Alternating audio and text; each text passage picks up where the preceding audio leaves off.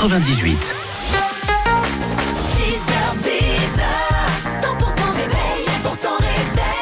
Nouvelle journée qui débute avec le 100% réveil. Bonjour tout le monde, bonjour Karine. Salut Fred, salut à tous Et oui, on démarre la semaine Il est 7h, bienvenue à tous sur 100%.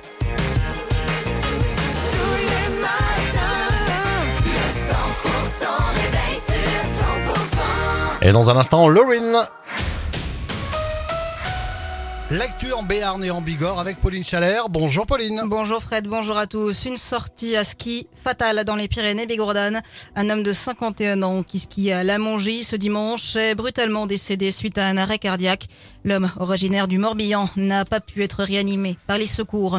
Et deux incendies mortels en Béarn. Samedi soir, un homme de 62 ans est décédé dans l'incendie de son appartement à Cambo-les-Bains. Un drame qui intervient quasiment 24 heures après un premier feu mortel. Un homme est mort vendredi en fin d'après-midi dans l'incendie d'une maison à Achetaubin, entre Pau et Sceaux de Navaille. Le tribunal de commerce de Paris doit rendre ce lundi sa décision sur le plan de sauvetage du distributeur en difficulté Casino qui a fait l'objet d'avis défavorables des représentants des salariés et du ministère public mais n'a pas d'alternative. Pour rappel, le casino de la Loubert en Bigorre doit être repris normalement par Auchan, même par Carrefour, pardon, même chose pour celui de Pau-Bosquet. En revanche, celui de Lons devrait passer au champ. Les agriculteurs des Hautes-Pyrénées maintiennent la pression depuis ce week-end. La coordination rurale du 65 occupe le rond-point de la supérette Vival de Pouillastruc au croisement de la D5 et de la D632. Une déviation est mise en place pour rejoindre Tri-sur-Baïse. Et la meilleure jeune bergère de France est Bigourdane et elle est formée en Béarn. Iris Soukaz, originaire de Baudéan et élève au lycée agricole de Montardon, a remporté ce samedi à Paris la finale des Ovinipiades des jeunes bergers au Salon de l'Agriculture à Paris. Et justement, Gabriel Attal s'est invité au salon, mettant en garde contre le cirque médiatique, politique et militant au lendemain d'une inauguration chaotique par Emmanuel Macron et de la visite ce dimanche du leader du Rassemblement national, Jordan Bardella. Aujourd'hui, ce sont les républicains d'Eric Ciotti euh, qui seront représentés. Le sport, rugby, victoire de la section paloise contre Toulon, 17 à 9. Euh, les palois qui reviennent ainsi dans le top 6 de top 14. Écoutez la réaction du coach Sébastien Piqueroni. C'est une victoire qui fait énormément de bien. D'abord parce qu'on arrive à regagner au hameau.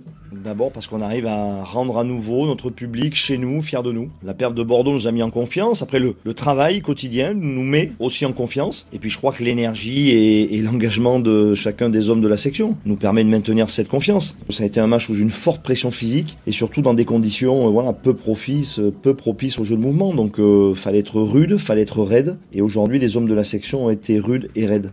Et en national, victoire aussi de Tarbes contre Vienne, 31 à 7. Football, première victoire de l'année pour le Pau FC. Les Palois ont battu Grenoble 1-0. Et enfin le basket, les Tarbes du TGB ont battu Landerneau 69 à 59.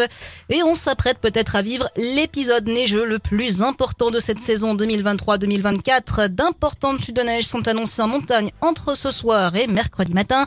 On attend d'ici à mercredi 20 à 30 cm à 1000 mètres d'altitude, jusqu'à 80 cm à 1600 mètres d'altitude dans le secteur de la Pierre Saint-Martin.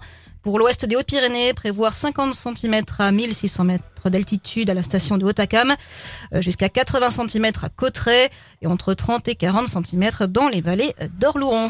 Et dans le reste de l'actualité, Pauline Emmanuel Macron organise ce lundi à l'Elysée une réunion de soutien à l'Ukraine avec plusieurs chefs d'État et de gouvernement ou leurs représentants ministériels. Le Parlement hongrois qui s'apprête à approuver l'accession de la Suède à l'OTAN, ultime étape pour le pays nordique désireux de rejoindre l'Alliance Atlantique depuis l'invasion russe de l'Ukraine. L'armée israélienne a présenté un plan d'évacuation des civils des zones de combat dans la bande de Gaza, ont annoncé les services de Benjamin Netanyahu, toujours déterminés à lancer une offensive militaire contre la ville surpeuplée de Rafah. Et puis en rugby, le 15 de France, tenu en échec par l'Italie hier retournant à destination, les Bleus ont fini sur un match nul, 13 partout et ne sont pas passés loin